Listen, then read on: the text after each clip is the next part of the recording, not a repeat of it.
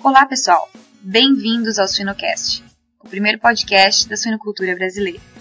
Meu nome é Fernanda Laskoski e este e os outros suinocasts você pode encontrar aqui em nosso site em www.suinocast.com.br. Curta também nossa página no Facebook. O Suinocast é um programa patrocinado pela empresa AgroSéries Peak Genética de Suínos. O assunto de hoje é aspectos práticos na prevenção e controle da enteropatia proliferativa suína. O nosso convidado é o médico veterinário Ricardo Lippke. Ricardo é graduado em medicina veterinária pela Universidade do Estado de Santa Catarina. Ele possui mestrado com ênfase em sanidade animal pela Universidade Federal do Rio Grande do Sul e atualmente trabalha como supervisor técnico da empresa Beringer Ingelheim. Olá, Ricardo, tudo bem? Olá, Fernanda, tudo bom? Bom, Ricardo, primeiramente quero lhe agradecer pela sua disponibilidade né, em compartilhar mais um pouco dos seus conhecimentos aqui com a gente. Nós temos somente a agradecer. Eu que agradeço.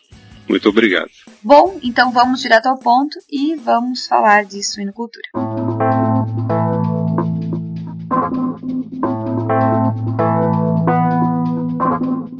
Bom, Ricardo, então, para uh, darmos início à nossa conversa, eu gostaria que você nos contasse um pouco sobre a bactéria, né, e quais seriam, né, os sinais clínicos que ela pode causar nos animais.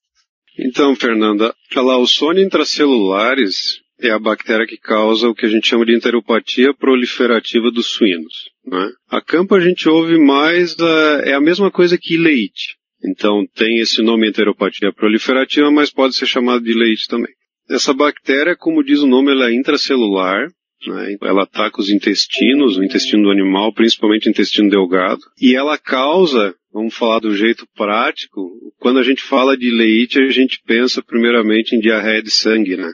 Então ela causa uma diarreia sanguinolenta, com sangue vivo, né? Não é sangue digerido. Mas também a gente tem que pensar que, que essa bactéria ela pode causar um, um sinal clínico menos agressivo, que é uma diarreia sem sangue. Né? E aí é de várias cores, pode ser cinza, pode ser mais avermelhada, pode ser mais escura, e, e isso tem a ver também com o que, que o animal está ingerindo de, de ração, o que, que tem de componente na ração. Uma outra forma dessa bactéria causar doença e causar ileite é a forma subclínica, que na verdade ela, ela causa lesão no intestino e como diz o nome leite é mais no ilho, e só que não tem diarreia. Então, imagina uma bactéria causando uma lesão no intestino, não dando diarreia, ou seja, as fezes ficam normais, né? Só que o ganho de peso e a conversão alimentar do animal e a desuniformidade do lote piora. Então, são as três formas principais da Lawsone causar doença no suíno. Ela também atinge outros animais, como o cavalo, mas não é o foco nesse momento. E pensando é, na prevalência, né, Ricardo, gostaria que você nos é, comentasse um pouco, né, qual é a prevalência é, dessa enfermidade nos últimos anos né, nas granjas brasileiras. Sim, sim. Tem alguns estudos no Brasil, não são estudos novos, tá? Mas se mostra uma prevalência de mais de 95% nas granjas brasileiras. Isso quer dizer o quê? As granjas são positivas para a Lawsonia as granjas são positivas para a. Não necessariamente a gente vai enxergar o sinal clínico, vai enxergar a diarreia. Muitas vezes está na forma endêmica. Mas também algumas granjas demonstram na forma epidêmica, que é a diarreia de sangue. Eu falei antes de diarreia de sangue, isso é bastante frequente observar em leitores de reposição. Aquela leitora que a gente compra de alguma, alguma outra granja e chega na nossa, na produtora de leitão, né? E no momento da adaptação da leitura, ela pode determinar uma diarreia de sangue, né? E para o futuro, o que, que eu vejo assim? A gente está nessa onda, que não é mais tão onda, mas é uma coisa bastante séria da, do uso prudente de antibióticos, né? E várias empresas têm começado a usar mais prudentemente os antibióticos, ou seja, retirar alguns promotores de crescimento, retirar algum, alguns choques ou diminuir doses muitas vezes altas de choques terapêuticos, e com certeza a gente vai ver mais a, a, a elite clínica nesse sentido, comparado com a elite subclínica que na maioria das granjas é presente. Então no futuro eu acredito que a parte clínica vai aumentar, E a parte subclínica, que é a parte silenciosa, ela vai continuar do jeito que ela está. Então, Ricardo, bem interessante isso que tu comentou sobre a prevalência né, alta é, dessa doença no Brasil, mas também é importante ressaltar que ela é uma doença é, de distribuição mundial, né? Sim, não é só no Brasil, na Europa também, é, tem estudos mostrando acima de 97%. Vale ressaltar que isso é sorologia, né? Ou seja, a sorologia, que é a detecção do IgG no soro, ele determina que o animal entrou em contato com a bactéria, né? Então, muitas vezes o animal está normal, ele é positivo na sorologia, mas a, a bactéria está na forma endêmica, ela está quieta ali, e o pior, muitas vezes está da forma subclínica, roubando conversão alimentar, roubando ganho de peso, que é às vezes até pior do que da forma clínica que a gente presta mais atenção, né? Então, nesse sentido, sim.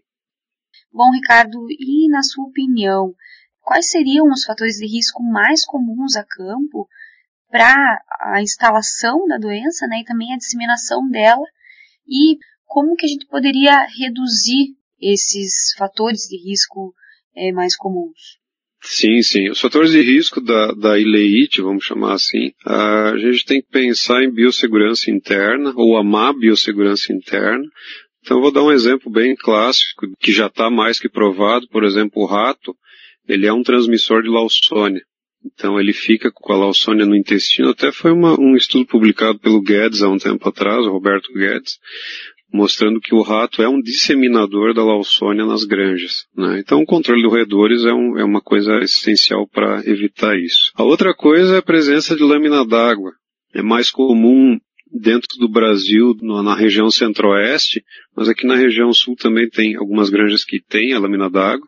Então essa lâmina d'água é mal manejada, ela acaba sendo um, um disseminador também da Lawsonia entre as baias, né? Então, nesse sentido, ele é, ele é um fator de risco. Um outro fator de risco bem, bem claro, e até até certo ponto óbvio, né? Se a gente tem lotes de terminação que tiveram problemas de leite, e no final desse lote a gente não conseguiu lavar e desinfetar direito a, as instalações, o lote que vem na sequência vai se contaminar, ou seja, a pressão de infecção do ambiente está alta, né? E esse lote que está vindo novo, ele, tá, ele acaba sendo afetado por essa má lavação e má desinfecção. A gente tem que pensar que a Lawsonia, ela é, é relativamente sensível a vários desinfetantes, né? Mas não adianta também tu lavar mal e querer jogar o desinfetante em cima da matéria orgânica, porque não vai funcionar. Né? Eu acredito que esses são os principais fatores de risco. E a gente, em resumo, o animal se contamina do ambiente, muito mais do que da mãe dele. Tanto que a imunidade passiva para leite, ela dura mais ou menos até metade do período de creche. Se o leitão mamou bem colostro, né? Isso vai dar mais ou menos 35 a 40 dias de vida. Então esses são os fatores de risco principais. Bom, Ricardo, e de maneira prática, eu gostaria que você nos comentasse, né, uh, se existem é, alguns manejos, né, e quais seriam esses manejos mais recomendados é, em alguma fase específica do leitão que possa auxiliar, quem sabe, né, na redução da excreção ou até evitar maiores perdas é, com essa enfermidade. Vamos pensar nos manejos que se usa na prática das granjas, né? O manejo mais, mais difundido é a medicação estratégica da ração. Né? Claro que quando se tem uma fábrica de ração que se possa produzir ração medicada. Né? Se a gente olhar as granjas brasileiras, eu me arrisco a dizer que mais de 90% das granjas têm a fase de creche inteira medicada. A ração de creche de todas, desde a primeira ração pós-desmame até o final da creche. Com diversos tipos de molécula. Tá? E por que, que eu estou falando isso? Porque dependendo, se a granja resolve não medicar no final da creche, por exemplo, a, a ela é uma, antigamente era uma doença de final de creche, a leite. E a gente acabou empurrando ela para frente para fase de crescimento e terminação. Né? Na fase de crescimento e terminação, o manejo mais comum para evitar ou para prevenir é a medicação estratégica em impulsos, ou seja, vamos dar um exemplo alojou na terminação, na fase de terminação, lote, ele dá uma medicação de 15 dias, ração medicada, e faz uma janela de 15 dias, ou seja, um intervalo de 15 dias sem medicação. depois ele continua medicando 15 dias, o segundo choque, uma janela de 15 dias, e assim sucessivamente. Por que que se faz isso? De onde é que tiraram essa ideia para controle da Lawsonia, né? Porque nessa fase que tem a janela, ou nessa fase que não tem a, a medicação na ração, os animais, na teoria, deveriam se contaminar com a Lawsonia do ambiente. E quando esses animais estiverem contaminados, sido contaminados pelo ambiente, eu faço o próximo choque de medicação.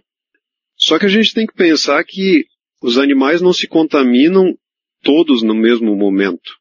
Ou seja, um, dois dias depois que tu começou a janela sem medicação. Essa contaminação ou essa infecção é gradativa, depende da granja, depende da instalação, depende dos animais, ou seja, ela não é todos ao mesmo tempo. Então vai ter animais que se infectam no início da janela, vai ter animais que se infectam no final da janela, e vai ter animais que vão chegar perto do abate que nunca se infectaram.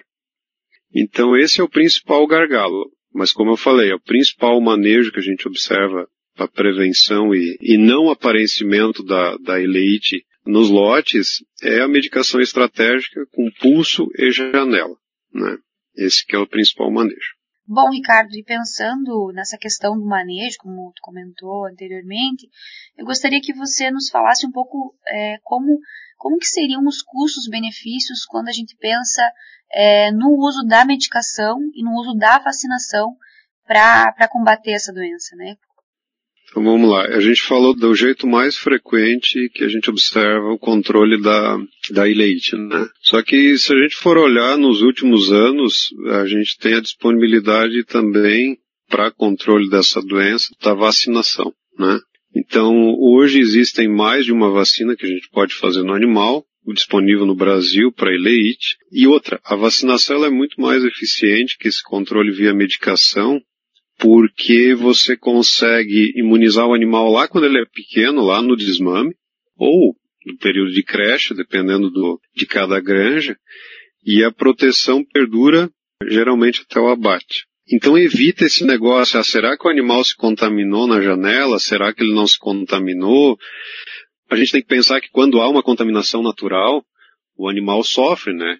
Então ele pode desenvolver lesão, a gente nunca tem controle 100% dessa contaminação, entre aspas, natural que a gente força fazendo choque janela, choque janela, né? Então tu perguntou do custo-benefício, ah, existem muitos estudos mostrando ah, qual que é o custo-benefício de uma vacinação para ileite. E, e varia, varia. Se tu tem ileite subclínica na granja, provavelmente tu vai ter o, o retorno sobre o investimento, cada um dólar ou um real que tu investe, te retorna três reais. E esse retorno de investimento, ele é principalmente focado na melhoria de conversão alimentar e ganho de peso diário. Eu estou falando de leite subclínica. A mortalidade geralmente fica igual, porque é mais a, a, o desempenho zootécnico do que realmente a mortalidade. Se a gente for para a leite clínica, que é aquela diarreia de sangue, quando tu perde animais, quando eles morrem, muito mais do que uma eleite subclínica, aí claro que o teu retorno é maior, né? O investimento que tu faz em um real da vacina vai te retornar, alguns trabalhos mostram até dez reais. Claro, porque tu tem uma mortalidade reduzida, né? E não somente conversão e ganho de peso melhorado. Tem uma outra questão que impacta no custo-benefício, no retorno desse tipo de controle, que é a, a uniformidade dos animais no abate. Existem vários agroindústrias que exportam para países que querem cortes muito uniformes, principalmente o carré, né? E se você tem uma variação muito grande de tamanho de animais entre os lotes, você tem perdas de exportação. Então, claro que isso pode ser colocado na conta também, né? Mas o custo-benefício ele é bem. tem que mensurar, é aquela história, né? A gente olha trabalhos, analisa, mas muito é do experimentar na, realidade de cada um. Mas é, vai, varia de, de um dólar investido para três de retorno até um dólar investido para 16. Depende da, da forma da doença em cada granja. Então, Ricardo, já que falamos nas perdas, né, uh, eu gostaria que tu nos comentasse um pouco sobre os principais impactos econômicos que essa enfermidade uh, pode ocasionar. Então, dentro do impacto econômico da, da na, na, produção, a gente falou muito em ganho de peso diário e conversão alimentar, né? Uh, a gente tem uma perda mais ou menos de 35 gramas no ganho de peso diário, isso pensando em várias avaliações que foram feitas em várias granjas em vários países, tá? E conversão alimentar a gente perde, ou pior, uns 70 gramas. Isso é o normal do impacto da elite numa granja. Com relação à mortalidade, isso depende bastante da forma clínica, que nem eu falei anteriormente, né? Ela pode ser muito alta quando tu tem uma elite clínica, assim como baixa se tu tem uma elite subclínica. E o que é mais importante é, eu acredito que seja a elite subclínica, porque é uma, é uma forma de doença que a gente não está vendo, né? Então, ela está fazendo a lesão no intestino, está fazendo o animal ou lote perder ganho de peso e conversão, e as fezes saem normais. Clinicamente parece que o animal está normal. A única coisa que a gente enxerga do lado de fora, vamos falar assim, é que o animal ele não está desenvolvendo tão bem quanto os outros. Ele ingere ração, o consumo dele muitas vezes não altera, mas ele não, não cresce assim como os outros estão crescendo. Então quando a gente enxerga esse animal meio atrasado, com certeza a leite já, já impactou bastante no, no desempenho desse animal. E para recuperar isso aí, muitas vezes ele não tem tempo até o abate, né? Então, causando essa desuniformidade, causando essa diminuição no, no desempenho. E em relação ao diagnóstico, ah, como que nós devemos proceder para realizar um diagnóstico de maneira correta, né? Para detectar de uma maneira correta essa enfermidade? Bom, com relação ao diagnóstico da ileite nas granjas, para a gente saber a causa da diarreia ou a causa da, da, da refugagem, vamos chamar assim, é ileite, o, o, principal diagnóstico a ser feito é histopatologia, porque daí a gente enxerga as lesões, né, que são típicas da, da doença, além de algumas colorações específicas que o laboratório faz e a imunistoquímica, né. Outras técnicas laboratoriais podem ser feitas, por exemplo, PCR de Lawsonia nas fezes, né? Só que o simples fato de tu achar a positividade do PCR não determina se o animal realmente está sofrendo ou está sendo lesionado pela Lawsonia ou não. Como eu falei anteriormente, ela é positiva em quase 100% das granjas, né? Então o fato de, de ela ser positiva um PCR nas fezes não quer dizer muita coisa. Tá? E uma das ferramentas que nos últimos anos tem se usado muito para diagnóstico é o PCR quantitativo. Ou seja, a gente quantifica em cada grama de fezes o quanto de Lawsonia tem. E essa quantificação tem uma relação direta com lesão. Então existe um, um, um, coeficiente de correlação alto. Então o PCR quantitativo pode ser usado sem precisar sacrificar o animal e fazer a, a histopatologia. Pode-se ter uma ideia do quanto lesionado está o ilho desse animal, ou quanta lesão a Lawsonia realmente está causando nesse animal. Então é uma ferramenta que pode ser usada. E por fim a sorologia. Né? A sorologia, na verdade, ela detecta IgG no soro, Agora, o que, que quer dizer uma sorologia positiva? Ou seja, o animal foi positivo na sorologia. Quer dizer que ele entrou em contato com a Lawsonia. Não necessariamente quer dizer que ele está protegido, mas sim que ele entrou em contato em algum momento da vida com esse agente. Então, por quê? Porque é um organismo de mucosa. E, e a principal defesa, ou a principal forma do corpo produzir uma imunidade é a imunidade local através de IgA e a imunidade celular. Então, a detecção do IgG no soro, ela só vai dizer que ele entrou em contato alguma vez com o agente. Não que ele está protegido ou que ele está imunizado para a Lawsonia, porque a imunidade é muito mais local do que sistêmica. Bom, então, para finalizar a nossa entrevista, gostaria que você nos deixasse algumas considerações finais sobre o tema, né? Uma mensagem final aí para os nossos ouvintes? A mensagem final é pensem na ileite como não só na parte de clínica dela, a gente tem muita ileite subclínica e a gente não está enxergando nas granjas, então se atentem a isso. Tá. Uma outra coisa é a questão da, da forma de controle. é muito mais certo uh, a gente prevenir do que a gente depois tentar curar a doença. Então, analise as formas que você está prevenindo e controlando a, a leite na sua granja. E uma outra questão é que uh, existe uma tendência mundial, não é só mais da Europa, dos Estados Unidos, na redução ou no uso mais prudente de antibióticos.